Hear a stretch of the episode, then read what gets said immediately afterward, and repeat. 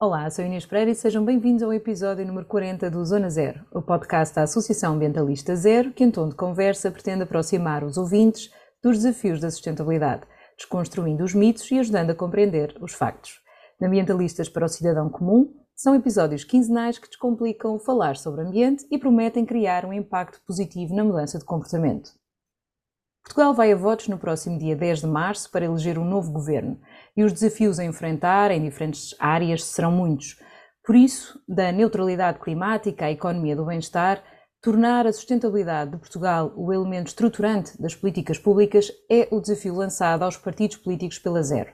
Com propostas concretas em 11 áreas temáticas específicas, a Zero lançou o seu manifesto para as legislativas que se avizinham, apelando à necessidade de agir para construir uma sociedade que não deixe ninguém para trás, que promova a coesão social em pleno respeito pelos limites do planeta, visto que nunca poderá haver prosperidade se a base ambiental for descurada. Para conversar sobre este tema, vamos estar à conversa com Susana Fonseca. A Susana é vice-presidente da ZER, onde também coordena as áreas Sociedades Sustentáveis e Novas Formas de Economia. Sem mais demoras, arranca agora o um novo episódio do podcast Zona Zero. Bem-vinda de volta, Susana. Olá, Inês. Oi, Susana, vamos já diretas aqui ao ponto, não é? Porque não há assim muitas mais introduções que possamos fazer, mas Exato. nesta conjuntura internacional, com, com, diversos conflitos armados sem fim à vista e, e, por outro lado, um reforço de um discurso extremado e fraturante, a par de outras crises que, que, que estão a eclodir no contexto nacional, qual a relevância da Zero apresentar este, este manifesto? Bom, uh, eu diria que, que, sendo sempre importante, não é, que haja estes manifestos em momentos de eleições, uh, este é um momento particularmente crítico. Uh, hoje estamos aqui a falar sobre as eleições nacionais, mas em breve também teremos as eleições europeias, que é outro ponto crítico para o nosso futuro.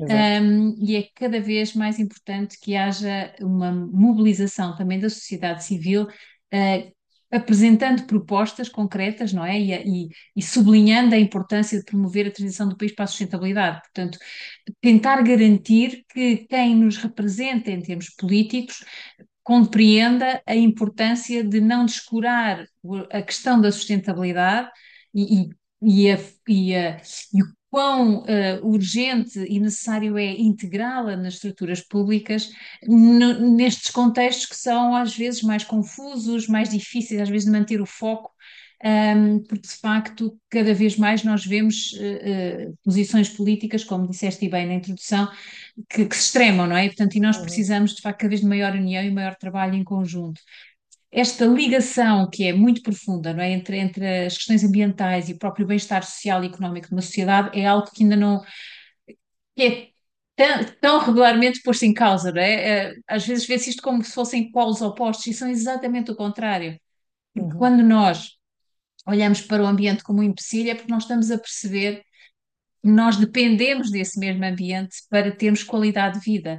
Nós só podemos existir porque existem estes uh, porque existe o ambiente e porque existem os, os serviços que, que, os ecossistemas nos prestam, e é por isso que temos ar, e é por isso que temos água, e é por isso que temos solo uh, eh, um, eh, fértil para, para produzir aquilo que nós necessitamos, e é da natureza que vêm os recursos que a economia uh, uh, mobiliza para funcionar. Portanto, nós não podemos existir sem o planeta, já o planeta pode existir muito bem sem nós. E esta noção, esta ligação, não, nem sempre é clara, Uh, aliás, por desenvolvimentos recentes que vimos, uh, diria até que, que, não era todo clara para muitos dos, dos, de, pronto, de, dos decisores políticos, de quem muitas vezes uh, marca até a própria opinião pública. e isto para nós, enquanto ONG de ambiente, obviamente é claríssimo, não é?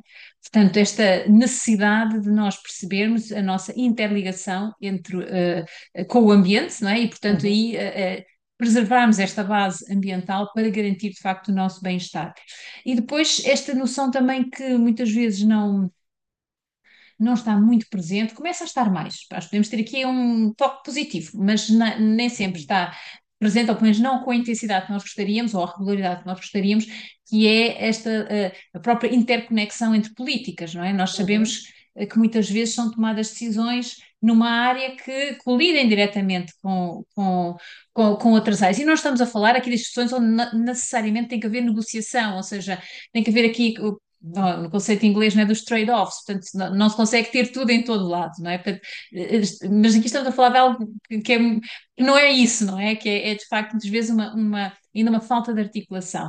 Um, e portanto é realmente fundamental que nós consigamos perceber que para termos, para podermos viver bem, Uh, nós precisamos da biodiversidade, nós precisamos de um uso eficiente de recursos, nós precisamos de cumprir as metas de neutralidade climática e, e estas não são, uh, digamos assim, benesses ou não são uh, algo que nós podemos aspirar eventualmente um dia, mas que agora não nos possamos preocupar porque temos outras preocupações mais prementes. Não, bem pelo contrário, é neste momento e desde já, já estamos atrasados para integrar estas preocupações para o nosso bem.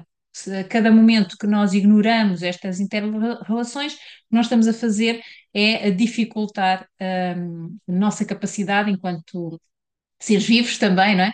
De podermos viver com qualidade, nós e principalmente as gerações futuras, não é? Bem, eu acho que foi assim uma intro, uma, uma intro espetacular, Susana, e de facto toca, toca neste, neste ponto não é, que tu, tu referias, que é, é, esta urgência, porque a crise climática, como sabemos, já não é, um, não, não, é, não é para amanhã a sua resolução, tem que ser mesmo para, para agora. Este, este manifesto que foi enviado aos partidos com representação parlamentar e que está disponível no site da Zero, convidamos desde já os ouvintes um, também a conhecê-lo, versões resumidas também estão disponíveis nas redes sociais. Mas agora, aqui em concreto, iremos depois partilhar também o link. Um, aqui o manifesto apresenta, como dissemos há pouco na introdução, 11 áreas, propostas de 11 áreas temáticas específicas, uh, que vai desde a mobilidade aos resíduos, sem esquecer a agricultura e a água. Portanto, todas as áreas em que a Zero também, também trabalha. Mas há seis questões que são transversais a todo este, a todo este, a todo este manifesto acelerar a transição para um novo modelo económico compatível com os limites planetários, rumo a uma economia do bem-estar. Esta é uma delas. Que outras uh, gostarias de, aqui de, de, de, de sublinhar? Uh, pois, de facto, existem aqui várias prioridades, várias áreas transversais que nós sublinhamos, um, e uma delas é, sem dúvida, o assegurar o cumprimento do objetivo da neutralidade climática em, em 2045, é? ou até mesmo antes, seria o ideal, um, isto até em linha com o previsto na Lei de Bases do Clima Portuguesa, porque esta transição energética mais rápida, justa e sustentável, para uma energia 100% renovável até 2040, vai ser um elemento fundamental também em todo este trabalho que tem que ser feito para atingirmos esta neutralidade climática. Um, e, portanto, esta, para que consigamos uh, chegar a este ponto, aquilo que nós defendemos é que é essencial que toda a nossa eletricidade seja proveniente de fontes de energia renovável já em 2035. Portanto, uh, há aqui um conjunto de desafios muito grandes nesta área da neutralidade climática que é importante abraçarmos com, com, com rapidez. Depois também, obviamente, um, ehm, avaliar o impacto no ambiente e, e, e na própria eh, e na sustentabilidade, de uma forma mais abrangente, uh, das políticas que são definidas.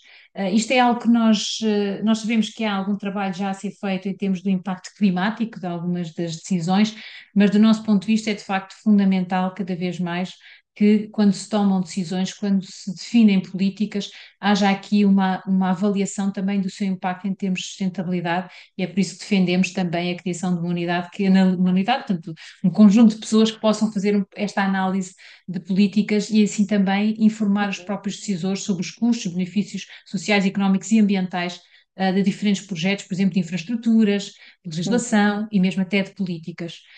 Depois, há aqui um aspecto que é sempre crítico, Uh, uh, e não é só em Portugal, uh, que é a questão do assegurar a plena aplicação da legislação e da regulamentação. Nós temos alguma legislação, obviamente, que necessita de ser alterada, de ser melhorada, mas também temos muita legislação que pode ter impacto positivo, que pode, de facto, ajudar-nos nesta transição para a sustentabilidade, mas que muitas vezes a sua implementação não é não é feita da melhor forma e não há uma uhum. monitorização, uma fiscalização regular. Depois também, obviamente, melhorar a quantidade e a qualidade dos dados que são disponibilizados pela administração. Em muitas áreas que nós vamos acompanhando, nós detectamos inúmeros erros, falhas, e às vezes tem muita dificuldade em aceder aos dados e, portanto, um país não pode funcionar bem se não tiver qualidade nos dados que servem de base às decisões uh, e não disponibilizar essa informação com transparência também aos seus cidadãos e às suas empresas. E depois aqui também, e digamos que também está ligado aqui um bocadinho com a administração pública, é a necessidade de credibilizar a intervenção de algumas instituições públicas que até recentemente se viram envolvidas em, em, em questões pouco positivas sim, uh, uh, e, exato, e conturbadas, e portanto nós precisamos de instituições públicas credíveis uh, com, com, com uma reputação inatacável, podemos dizer assim, uh, para que consigamos enfrentar os desafios que, que temos à nossa frente, não é? Que temos à nossa frente, eu nem diria que temos à nossa frente, que, que, que temos estamos, neste é? momento, temos, exatamente, exatamente, exatamente. Já, exatamente. Já, estão, já estão aqui bem, bem entre nós. E alguns já com atraso, não é? O grande atraso Exatamente. da abordagem. Um, Susana, como, como referi há instantes, não é? são 11 as áreas específicas e agora vamos entrar em cada uma delas um, e tem várias as propostas, bastantes até. Uh, como provavelmente precisaríamos talvez de dois episódios, não é? Para poder abordá-las uh, uh, totalmente. Eu sugiro que passemos pelos principais destaques de cada uma das áreas temáticas, deixando como mais uma vez o convite para consultem este documento na, na íntegra, é uma leitura um, embora pareçam algumas páginas, é uma leitura bastante uh, uh, rápida e simples, diria, uh, porque estamos a falar assim, documentos com bullet points, portanto, muito diretos. Mas Voltamos então aqui nesta versão um bocadinho mais resumida que vamos uh, apresentar hoje um, e comecemos pelo caso da, da área da, da energia das alterações climáticas. Uh, os destaques vão para, em primeiro, uh, para a conclusão de uma revisão ambiciosa do Plano Nacional de Energia e Clima, o PNEC, e de mais ações previstas na Lei de Bases do Clima. Depois, para a, priori, para a prioritária elaboração da Estratégia Nacional para o Armazenamento de Energia e, por último, neste pódio, implementar a Estratégia Nacional de Longo Prazo para o Combate à Pobreza Energética, 2023-2050. Agora passo aqui um bocadinho a palavra. Já nos transportes, que, quais seriam então as propostas que, que, que gostarias então aqui de, de sublinhar? Pois, a par destas, que são de facto grandes desafios, não é? Uh, na área dos transportes, um, há aqui também o, um outro desafio que é o da revisão do próprio Plano Estratégico de Transportes, isto para, ele, para que ele se adeque, para que se fique integrado, digamos assim, com o Plano Nacional de Energia e Clima eh, e do roteiro para a neutralidade carbónica de 2045, uhum. não é? portanto há aqui uma necessidade de integrar um, ehm, este plano, de, ou de, de o atualizar, se quisermos também, para que ele responda da melhor forma a outros planos, que são fundamentais também. Um, ehm, obviamente aqui também concluir a avaliação ambiental estratégica do Plano Ferroviário Nacional. É urgente nós avançarmos e melhorarmos a nossa rede ferroviária um, e, portanto, dar aqui prioridade também aos investimentos que têm maior potencial de redução de impacto ambiental e, para isso, de facto, a avaliação ambiental estratégica é, é muito importante.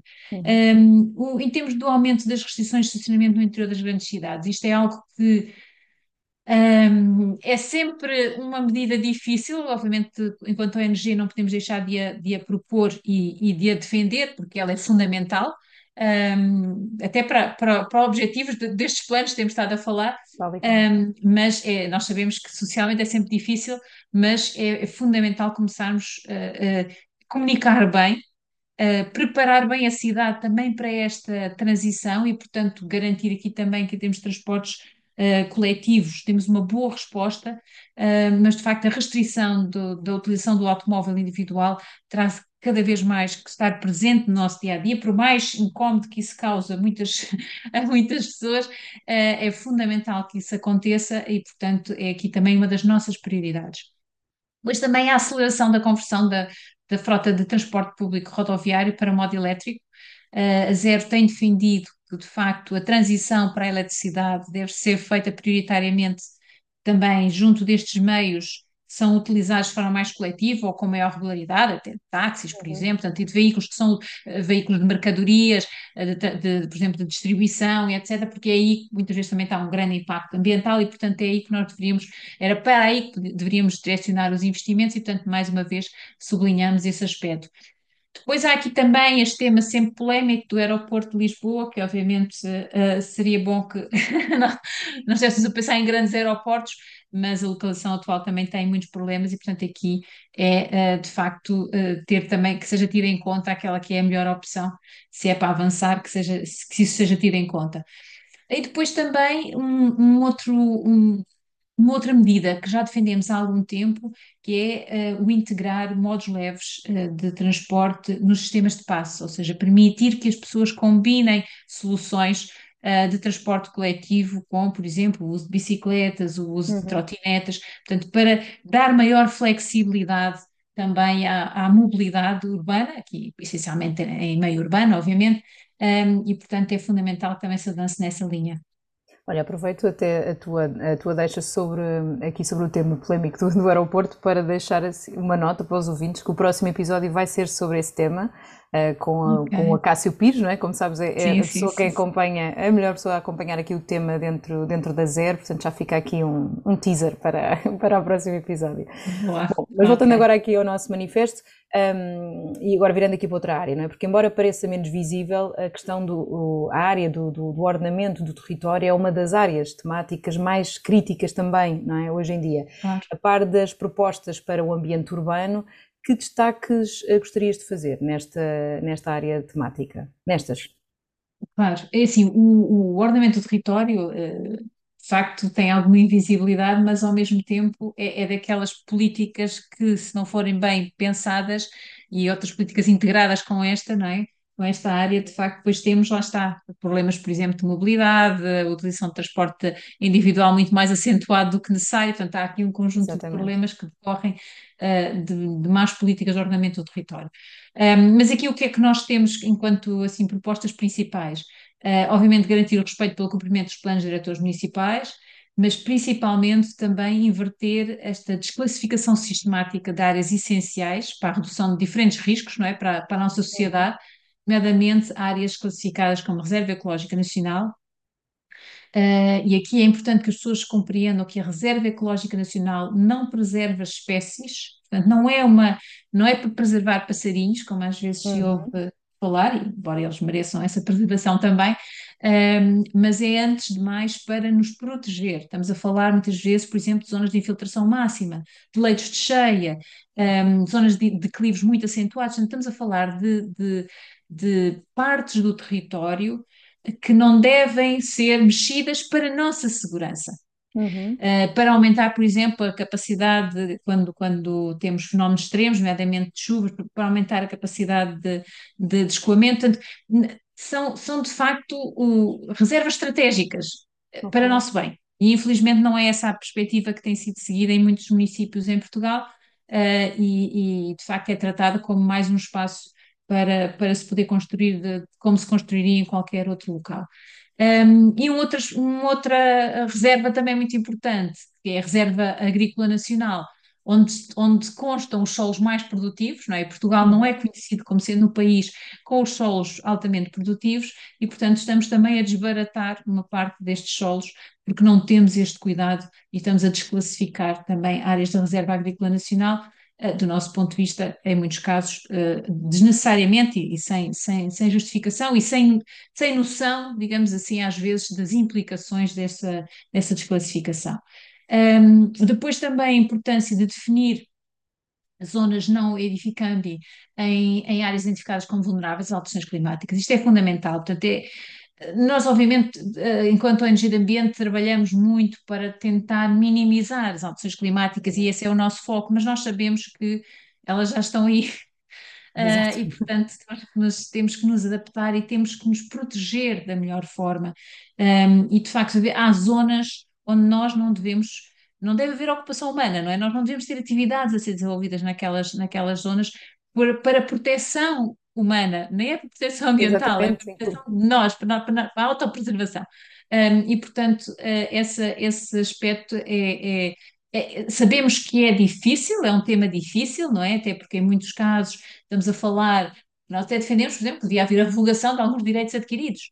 Um, uhum mas uh, mediante compensações, eventualmente, não é? Mas, mas de facto uh, uh, é um tema muito polémico, mas que é fundamental. Nós não podemos continuar a, a, trabalhar como se não soubéssemos o que é que, o que, é que aí vem, não é? O que é que aí pode vir. Portanto, temos que prevenir problemas futuros e não depois andarmos sempre, quando há um, um fenómeno extremo, como se não percebêssemos porque é que temos aquela, aquelas, aqueles desastres, aquelas destruições. E aquele impacto muitas vezes humano, para além do material, não é? Bom, isto era o ordenamento do território, mas no ambiente urbano, portanto, que, era que, são, que áreas que muitas vezes Corta não... para... Exato. Um, aqui, uh, de facto, a nossa preocupação vai para o cumprimento da legislação da qualidade do ar. Nós continuamos a ter muitas cidades portuguesas que não cumprem as recomendações, não cumprem aquilo que está previsto em termos de legislação de qualidade do ar, uh, e isso... Com, com, com impacto nefasto sobre a saúde, não é? Por exatamente. ano, já não me recordo exatamente os números, mas nós temos um episódio também dedicado a isso, mas estamos a falar, chega a, a, aos milhares de mortes por ano de doenças relacionadas um, precisamente com, com, a má qualidade do ar. Lisboa está sempre no, no destaque negativo, não é? Exato, sim. Uh, e não só, uh, e não só, mas sim, também Lisboa. E, e, e, aqui, por acaso, no ambiente urbano, até os dois aspectos que gostaria de destacar aqui hoje e que, como, não é, que, que falámos em trazer aqui, são, podemos dizer quais que são os, aqueles problemas mais escondidos. A poluição, a, a, qualidade do ar, ou a poluição do ar, se quisermos, que em muitos casos hoje em dia é mais insidiosa, não é? Portanto, não é tão clara, uh, nós não sentimos tanto através dos nossos, dos nossos sentidos como antigamente, não é? Uh, mas também um, a área do ruído, que é uhum. uma poluição com elevadíssimo impacto na saúde, mas que é praticamente ignorada. Parece que nunca. Poucas são as pessoas ou, ou que colocam o ruído como uma, uma área prioritária de intervenção e pode ter um impacto brutal em termos de, de saúde pública e da saúde de cada um de nós, uh, e daí que nós uh, defendamos que é necessário desenvolver uma estratégia nacional para o ruído e garantir o integral cumprimento da legislação do ruído, que em muitos casos isto não acontece. Uh, e, e, isto causa também problemas de saúde que nós muitas vezes temos a dificuldade em associar, não é? À questão uhum. do ruído, mas estão lá e, portanto, quer a qualidade do ar, quer a questão do ruído, são temas que nós consideramos que os partidos deveriam dar maior atenção, que são fundamentais também para a nossa qualidade de vida. Sem dúvida. E agora vamos cortar para um tema que te é mais, que, eh, que te é mais próximo, ia dizer querido, mas no sentido de proximidade. Uh, vamos falar sobre, sobre economia circular. Um, Portugal está com atraso em algumas áreas, apesar de, em algumas matérias, até tem legislação pronta à espera de promulgação um, e, noutros casos, até de implementação. Que propostas do Manifesto da Zero é que tu gostarias uh, de, de, de, trazer para, para esta conversa, nesta área temática? Pois, de facto, esta é uma área que tem tido uh, atrasos uh, consecutivos em termos de implementação das metas, e, e mais uma vez, uh, como há pouco falávamos também da nossa relação com o ambiente, como nós precisamos uhum. deles, dele. Uh, aqui é preciso nós percebermos, quando nós falamos e defendemos a economia circular, nós GER e muitas outras entidades, obviamente, um, defendemos-la também porque ela é benéfica não só até em termos ambientais, mas também em termos da economia, porque nós somos uma, uma, um país que importa muitas matérias-primas. Um, e, portanto, o que nós estamos a fazer neste momento é importando essas matérias-primas uhum. e depois pomos-las em aterro, ou queimamos, não é? Uh, portanto, desperdiçamos depois de as utilizarmos, pronto, uma vez ou o que seja. Uh, e a economia circular permite reintegrar estes recursos, ah, vamos chamar de recursos para não chamar resíduos, não é?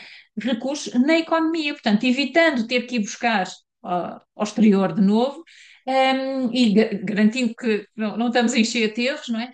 Uh, e trazendo mais valias para a economia. Portanto, é, é quase uh, incompreensível como é que não se trabalha mais nesta dimensão da economia circular? E como é que os governos não têm tido a capacidade de mobilizar mais a sociedade neste sentido, criar os incentivos certos. Bom, posto isto, vamos então às medidas que nós propomos. uh, pronto, uh, a área dos resíduos urbanos é uma das principais que a Zero tem trabalhado, não é a única, também temos trabalho na área de, dos resíduos uh, resíduos industriais, se quisermos, ou não urbanos, uh, mas de facto, uh, nesta área dos resíduos urbanos, há aqui um elemento crítico, que é a obrigação da, da recolha seletiva de matéria, de, dos biorresíduos, portanto, da matéria orgânica que encontramos nos nossos resíduos, uhum. que equivale a quase 40%. E, portanto, uma das nossas medidas, aquilo que nós defendemos uh, de forma fervorosa, é uma promoção alargada da compostagem doméstica e comunitária de biorresíduos, ou seja, procurar um tratamento local seja na casa das uhum. pessoas, seja na comunidade, deste tipo de resíduos, porque ele é possível, é relativamente simples de conseguir. Uh, e permite aqui poupar muitos recursos em termos de transporte e, portanto, envolvendo à terra a matéria uhum. orgânica de que ela tanto necessita, né? devolvendo ao solo. Um, pronto, essa é uma das, das, propostas. Depois há aqui a nossa preocupação que já mantemos há alguns anos, desde que foi criada esta taxa, uh, uh, uma taxa europeia sobre o plástico, as embalagens de plástico não recicladas em cada país, que nós continuamos a ver o, o, valor que tem que ser pago, portanto, aquilo que está estipulado é que por cada tonelada de, embalagens de plástico não recicladas, uh, cada país terá que pagar 800 euros como taxa, é uma taxa europeia, e infelizmente este valor tem saído do Orçamento de Estado e do nosso ponto de vista isso não faz sentido nenhum e não dá nenhum sinal, nenhum incentivo ao mercado para uh, fazer de forma diferente, nomeadamente tendo embalagens que sejam mais facilmente recicláveis, uhum. uh, ou uh, optando pela reutilização. Pronto, várias soluções podem estar em cima da mesa, mas enquanto formos nós, todos cidadãos, que estamos a pagar esta taxa, e não aqueles que são verdadeiramente responsáveis pela colocação destas embalagens no mercado, obviamente temos aqui um grande desequilíbrio. E aquilo que nós dizemos é que já é tempo desta, um, desta taxa ser repercutida exatamente sobre aqueles são os responsáveis por colocar estas embalagens no mercado e, portanto, esperemos que o próximo governo tenha isso em consideração. Depois também, obviamente, garantir a publicação urgente de legislação que enquadre o sistema de depósito, uh, para, portanto, sistema de depósito com retorno para um, embalagens de bebidas descartáveis. Esta é, um, é uma área uh, onde, de facto, às vezes é difícil uh, perceber porque é que nós não estamos ainda a aproveitar um, mais, mais destas embalagens, portanto, nós, nós com cada, cada dia de, de, de trás são, são, são, são, são muitas e muitas milhões de embalagens que nós perdemos, não é? Uh, perdemos no sentido que vão para aterro ou vão ser incineradas, portanto não vão entrar em termos de reciclagem, não vão entrar no, no, no, no elemento central da economia circular. Uh, não, isto era um sistema que devia estar a funcionar desde 2022, mas a funcionar já em pleno para cada um de nós, enquanto cidadão pudesse usar, uh, mas que infelizmente ainda estamos a aguardar. Este é um daqueles diplomas que estamos a aguardar, está a aguardar por homologação. Espera-se que o Presidente da República em breve o faça para que finalmente consigamos começar a implementar, porque ainda vamos começar a implementar, portanto, portanto até isto estar disponível para o público, Exatamente. ainda vamos ter mais um ano, um ano e meio de espera. Depois também um, há aqui uma outra proposta que é muito importante, que é de nós uh, cada vez mais temos também apoios públicos, através de fundamental, etc., para que os municípios trabalhem mais a componente da prevenção de produção de resíduos em áreas como os têxteis ou equipamento elétrico eletrónico, do mobiliário, portanto, há aqui muito a fazer uh, e a potenciar em termos de, de garantir novas vidas a, a, a materiais, a objetos, de outra forma vão acabar em aterro, vão acabar como, como um resíduo, não é?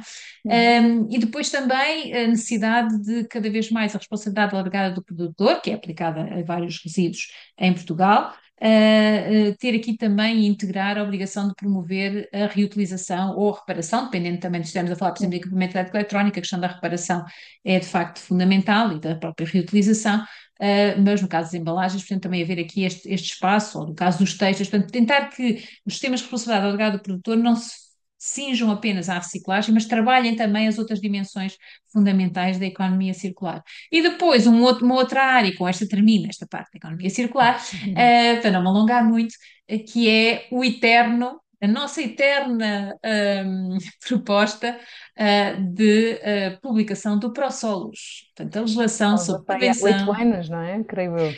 É, é, é, inacreditável. Esta é outra daquelas, daquelas situações que são inacreditáveis. Já, já tivemos promessas de todo o lado, dos governos, da Assembleia, uh, de ministros, que ia ser agora, que ia ser publicado, mas de facto são ano, ano após ano, após ano, após ano, não sai esta legislação sobre prevenção e remediação da poluição do solo.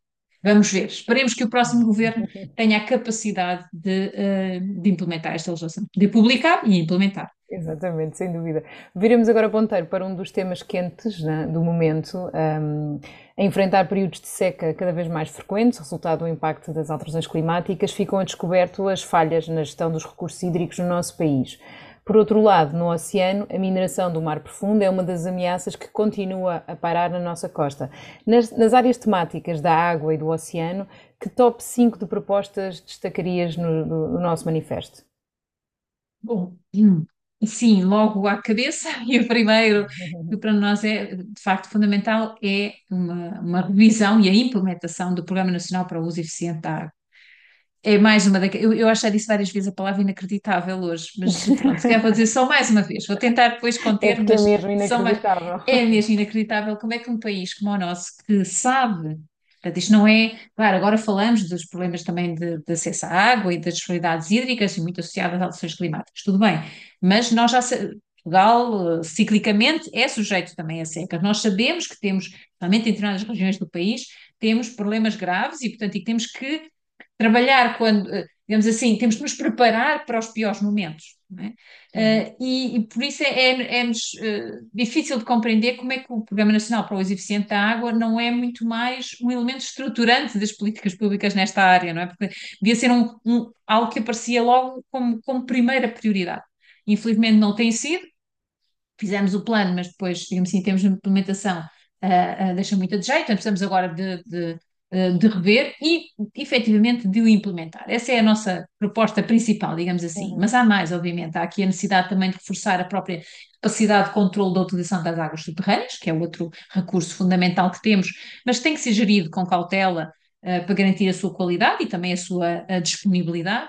Um, depois aqui uma, uma área que teima em, em, em em, em, não arrancar, uh, pelo menos com, com, com maior expressividade, que é a implementação de medidas que fomentem a reutilização de água com qualidade, não é? Portanto, uh, e ajustar a diferentes usos, nomeadamente em termos urbanos, estamos aqui a falar das águas residuais tratadas, um, mas também uh, uh, podermos usar, por exemplo, até mesmo dentro dos próprios de, das nossas habitações, não é? Temos aqui uh, a cada vez mais começarmos a ter esta possibilidade de reutilização de água também dentro do, de, da malha urbana, se quisermos, e, e, em, e em nossas casas. Um, depois, numa outra área muito. e que toca uh, com, com o tema que iremos falar a seguir, uh, que é também o, o, estabelecimento de uma moratória imediata aos investimentos em regadio, até que seja feita uma avaliação ambiental estratégica uh, sobre este tipo de investimentos e o impacto que está a ter. esse para nós é um, é um ponto importante, já o defendemos há bastante tempo, infelizmente não tem havido abertura por parte dos governos para, para compreender a importância de avaliar antes de fazer investimentos destes, até muitas vezes pelas necessidades que criam uh, uh, em termos de, de, de, acesso à água, etc. Depois também aqui garantir a aplicação do princípio da precaução, um, aqui numa área é água, mas é, portanto, aqui já é, estamos a falar dos oceanos, não é? Exatamente, é mais o oceano. Exato, resumir, salgada, resumir, exato.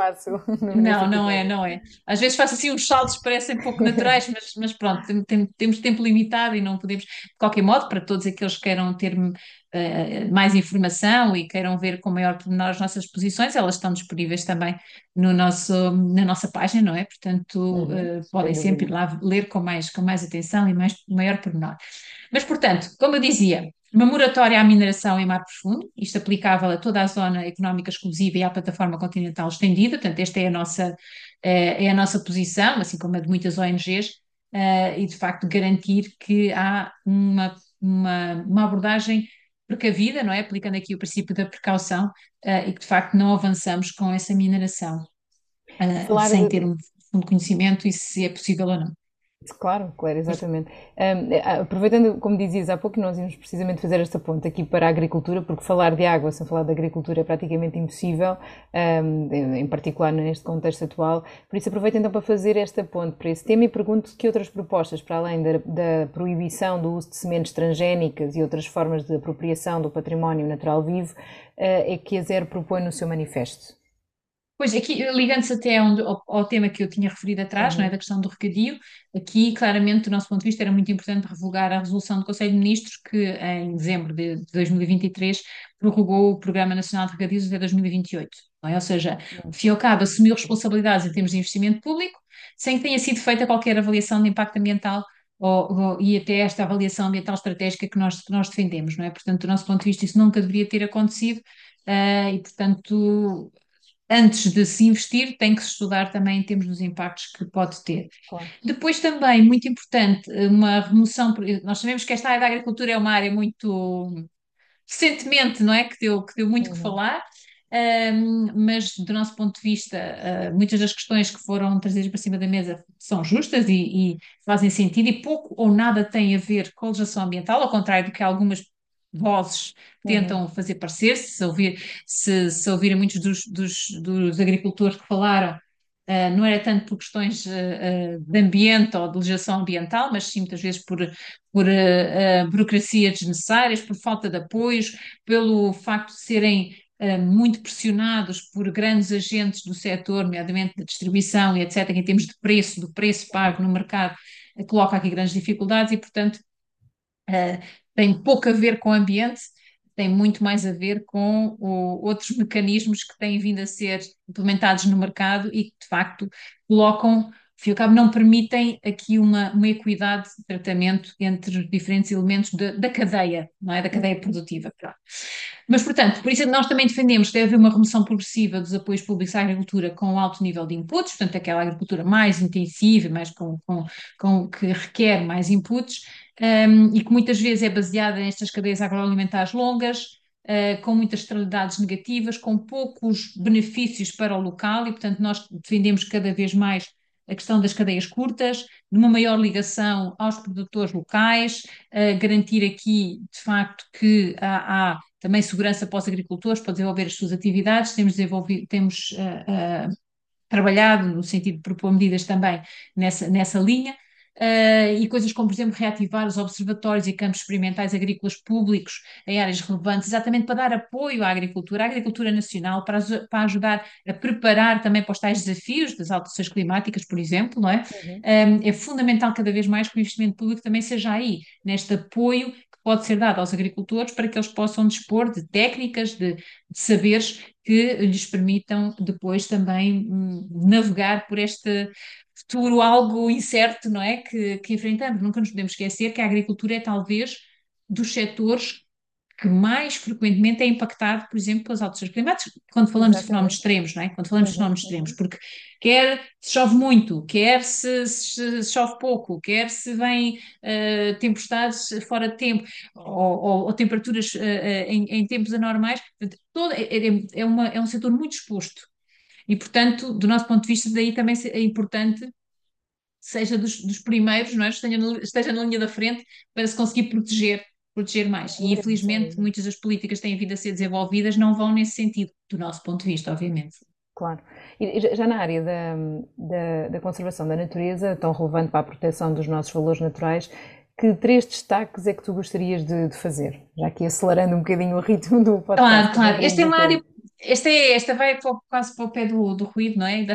Ou seja, é, é aquela área que, que, muitas vezes não, não, não tem merecido o destaque devido, não tem merecido a atenção devida. Um, e aqui as nossas propostas, para ser rápida, uma delas é, obviamente, um, que seja cada vez mais implementado um modelo de pagamento de serviços de ecossistema para, uhum. para, para os proprietários que tenham, tenham parcelas e atividades que são promotoras da conservação ativa de espécies e habitats protegidos, não é? Eh, bem como dos serviços ambientais, portanto, que são, que são prestados à sociedade. Uh, e esta nossa, do nosso ponto de vista, este modelo deveria ser desenvolvido prioritariamente nas áreas classificadas, uhum. uh, para já, porque é também muitas vezes aí que são as espécies mais uh, relevantes, não é? Não apenas, mas, mas também, e também porque são áreas que, que, que tá, sofrem às vezes outros condicionamentos e, portanto, também é mais importante ainda que haja aqui apoios extra para garantir também aqui equidade, não é, na distribuição. Nós depois beneficiamos da visita que fazemos às áreas protegidas e áreas classificadas e, portanto, também é importante que uh, uma parte do nosso contributo, dos nossos impostos, possa também ser investido nessas áreas para quem lá vive e quem é que é quem mantém, ao fim e ao cabo, aqueles valores que nós depois vamos lá uh, observar não é? e usufruir. Depois também o, o, o, alargamento e definição de novas áreas classificadas, mas não me vou alongar muito por aqui, senão ficava aqui o resto da tarde, e portanto depois também abrir uma consulta pública para a revisão do regime jurídico da conservação da natureza e da biodiversidade. Pronto, é, parece-nos parece ser assim as três medidas principais que nesta área Uh, são mais a nossa três, proposta. É? Se fossem as três sim. na próxima legislatura já era, já era espetacular. Sim, sim, se se avançasse já seria excelente. Sim. Agora, fazendo aqui o salto para, para a floresta, que é uma das áreas com maiores carências de, de investimento e de necessidade de alteração até do mindset da própria gestão, quais as propostas mais prioritárias que lançamos para os candidatos a governo? Pois aqui há um, há um, foco, do nosso ponto de vista, muito importante, que é também cada vez mais nós termos uma, focarmos o investimento no sentido de, de, de, promover não é, paisagens e a conversão da paisagem com o investimento em espécies autóctones. Portanto, fala-se muito disso, mas depois no concreto, quando muitas vezes os próprios uh, proprietários querem avançar, depois os, o, os apoios, a, a, informação não é, não é suficiente para que seja, seja dado esse passo, não é? Portanto, uhum. do nosso ponto de vista é muito importante cada vez mais um, limitarmos o incremento da área ocupada, não é, por espécies de crescimento rápido, Uh, e, uh, através da legislação também, ajudar aqui a reconverter muitas destas áreas que estão até com espécies de crescimento rápido, uh, nomeadamente até muitas delas em áreas classificadas, e, portanto, tentar aqui fomentar a rearborização com espécies autóctones. Um, e depois também aqui equacionar a possibilidade de termos isto, temos modelos de financiamento misto, ao fim e ao cabo, combinar investimento público com investimento privado, um, com aqui um enfoque grande, que é algo que nós defendemos de forma transversal. Podríamos dizer quase que é uma medida transversal também, não está lá, mas que é de cada vez mais o investimento público também se focar nos resultados, é? no pagamento por resultados. Nós precisamos cada vez mais de avaliar o, o, o que é que de bom resulta para a sociedade de uma forma abrangente, não é? quando digo para a sociedade, tanto em termos ambientais, em termos sociais, em termos económicos, do investimento público que é feito. E nós não fazemos muito isso, não é? Nós não pagamos muito por resultados, às vezes pagamos mais por porque se faz qualquer coisa ou porque se diz que se vai fazer. Esta pós-avaliação é, e, e, e perceber uh, de facto se os resultados estão lá ou não, era importante uh, uh, até para nós aprendermos para o futuro o que é podemos fazer, o que é que é eficaz, não é? E nós não temos recursos para tudo, sabemos isso, é sempre uma limitação, e portanto esta, este financiamento e este apoio por resultados é de facto muito, muito importante. Por último, e porque Portugal deve ter um papel bastante interventivo ao nível da sua representação uh, no, no, espaço europeu, não é? Que propostas é que, que lanças né, aqui, e que destacas no nosso manifesto? Pois, aqui o, um dos grandes desafios do próximo governo e a nível europeu será, sem dúvida, garantir a proatividade e a liderança mundial por parte da União Europeia em termos de sustentabilidade e a defesa da sustentabilidade. Porque aquilo que nós vemos a acontecer, pronto, hoje, hoje não é o espaço, não é? Certamente falaremos aqui também do sim, nosso sim, manifesto sim. para as eleições europeias. Sim, sim, sim. Sim, mas, mas de facto é, preocupa-nos muitíssimo. É, é, mais do que as eleições nacionais, preocupam-nos as eleições europeias, porque o cenário que se está a desenhar a nível europeu é uh, muito, muito pouco positivo. Muito pouco positivo. Um, e, portanto, nós precisamos de que o nosso governo uh, mantenha, embora Portugal não seja provavelmente um dos grandes países não é, que marca a agenda europeia, nós sabemos isso, mas é fundamental que nos mantenhamos do lado certo, não é? Da história, uhum. podemos dizer assim, ou seja, que, que, que, consigamos perceber no meio, e isto volta, volta aqui um pouco ao princípio, não é? O tema por nós começamos, é, nós temos que perceber no meio da, da confusão em que vivemos hoje, dos diferentes desafios que temos, eh, pronto, da guerra, como dizíamos, não é? de, de, de algum extremismo, de algum do ganhar de espaço por parte das vozes mais extremistas, especialmente mais à, na extrema direita, não é? Um, nós temos que perceber que nós temos muitas coisas em cima da mesa, mas não podemos perder o foco do que é que é fundamental para a nossa existência agora e para o futuro, porque é, nós precisamos de políticos com uma forte componente ética, que compreendam que as decisões que tomam hoje uh, não se refletem apenas no seu mandato, não é? Vão refletir-se no futuro. E, portanto, e podem ter impactos muito significativos nas gerações futuras e na, na sua incapacidade de viver com qualidade. E, portanto, precisamos de facto de líderes, como a uhum. palavra indica, não é? Líderes uh, com, com visão, com visão para além do seu mandato e de, de, do, do, seu quintal, se quisermos, um, e portanto essa postura proativa, interventiva, para garantir, por exemplo, que o próximo plano de trabalho da Comissão Europeia é um plano que vai em linha com aquilo que tem vindo a ser definido até agora do Pacto Ecológico Europeu. Nós podemos criticar muito o Pacto Ecológico Europeu, mas ele é, é, é, é sem dúvida, foi sem dúvida um elemento fundamental para a evolução da, da, União Europeia na área da sustentabilidade e está muito ameaçado neste momento. E, portanto, é fundamental este trabalho e que o governo tenha esta postura. Esperemos continuar a conseguir ver Portugal como tem estado até agora, podemos dizê-lo, não é? Do lado certo e, portanto, na defesa da sustentabilidade. Depois há aqui também a necessidade de adotar uma fiscalidade sobre o setor da aviação, que é algo que, na, que na, não acontece, está aqui algumas desigualdades que são criadas, nós sabemos, pronto, as pessoas gostam de viajar, uh, trabalho e, a, e, a, e, por lazer, mas de facto nós temos que criar aqui instrumentos para regular uh, este, este uso destes, destas formas de mobilidade, se quisermos, que, é, que são altamente impactantes, não é? Depois uhum. também é muito importante mantermos sempre aqui uma grande atenção às relações comerciais que a União Europeia vai estabelecendo com várias partes do mundo, nós sabemos que continua a haver, portanto, há aqui vários, não, não vou ter tempo, portanto, mas, mas de facto há aqui temas muito importantes, nomeadamente a própria forma como estes acordos, para além de introduzirem, por exemplo, questões como as que foram levantadas às vezes por alguns dos, dos, dos tais agricultores que se manifestaram, não é? As desigualdades de, de, de, de, obrigações em termos de produção, obviamente, mas também, por exemplo, na área da exploração de recursos minerais, muitos destes acordos abrem espaços noutros países onde a sociedade civil não tem os mesmos direitos que tem na Europa uh, e abrem esses espaços e há desrespeito pelos direitos humanos, uh, de respeito por leis ambientais para, para que a Europa possa ser abastecida de, de, de minerais, dos minerais que necessita, não é? Dos recursos que necessita. Portanto, há aqui muitas questões em cima da mesa, não temos tempo hoje, infelizmente, para abordar, mas é um tema crítico uh, e onde, de facto, uh, a União Europeia continua a ter uma postura. Bom, é assim, dúbia, podemos dizer, pelo menos, vamos dizer assim, pelo menos dúbia. E depois também é muito importante, que é uma das áreas um dos parentes pobres do, do Pacto Ecológico Europeu, que foi a área de, das substâncias químicas e do ambiente não tóxico, uh, porque houve muito, várias iniciativas que ficaram pelo caminho, não é? Portanto, algumas sim foram, foram, uh, foram, foram em frente, mas muitas ficaram pelo caminho e, portanto, mantém-se a importância de um, ehm, atacar as questões da poluição, atacar as questões de, das substâncias químicas, perigosas, não, não as outras, portanto, as outras nós precisamos, nós precisamos de substâncias químicas, mas de facto tentar reduzir ao máximo a sua presença no, no cotidiano, porque está a ter muito impacto também em termos da saúde das pessoas e, e dos próprios ecossistemas dos quais dependemos. E por aqui terminava. Sim, sim. E, Susana, até para, para fecharmos aqui este, este episódio uh, e depois desta, não só destas necessidades, como também alertas que foste partilhando ao longo desta conversa, um, agora, virando aqui um bocadinho para os nossos ouvintes, que, que, que dica, uh, sugestão, vá, por assim dizer, de grande impacto, zero esforço, gostarias de deixar aos, aos, neste caso, aos consumidores, ouvintes, não é? Provavelmente eleitores, não é? Neste, neste tema. Que, pois, que, que sugestão ou recomendação o que gostarias de fazer? É assim, aqui o que se calhar nós podemos deixar como nota é a importância das pessoas não, não ficarem em casa, ou seja, nós estamos aqui a fazer um manifesto eleitoral, uh, estamos a tentar influenciar os nossos, os nossos decisores políticos.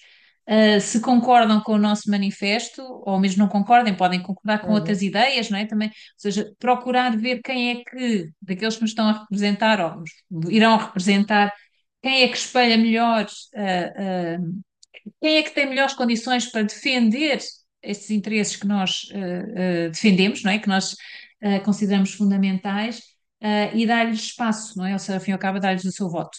Um, portanto, porque de facto, cada vez mais nós precisamos de uma sociedade civil ativa, uh, consciente, com capacidade de análise crítica daquilo que é dito, uh, e portanto.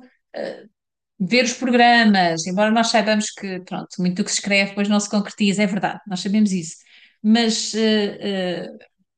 refletir em consciência e ir votar. Pronto. Sobretudo Porque...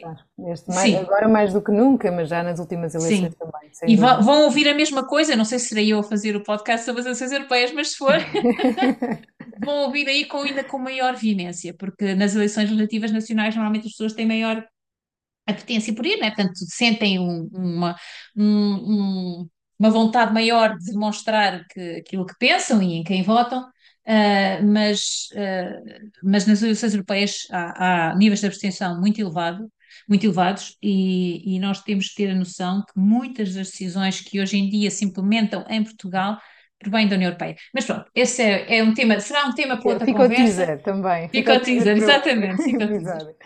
Muito obrigada, Susana, pelo, pelo teu regresso ao, aqui ao, ao, podcast e desse lado que nos ouve. Esperamos que também tenha gostado do episódio de hoje, deixando convite eh, não, também para refletir um pouco mais, mas também para partilhá-lo entre amigos, familiares, redes sociais, portanto, junto dos seus que também se preocupam com este tema e também estão um bocadinho à procura de, de, desta orientação de voto para o próximo dia 10 de, de março. Para garantir que houve o próximo episódio, já sabe que vai ser sobre o aeroporto, assim que sair, ative as notificações na, no aplicativo em que nos ouve e não se esqueça que se há algum tema ou uh, que gostaria que, que, que abordássemos, envie-nos um e-mail para 0.0.ong ou por mensagem pelas redes sociais. Esperamos por si no próximo episódio. Até breve.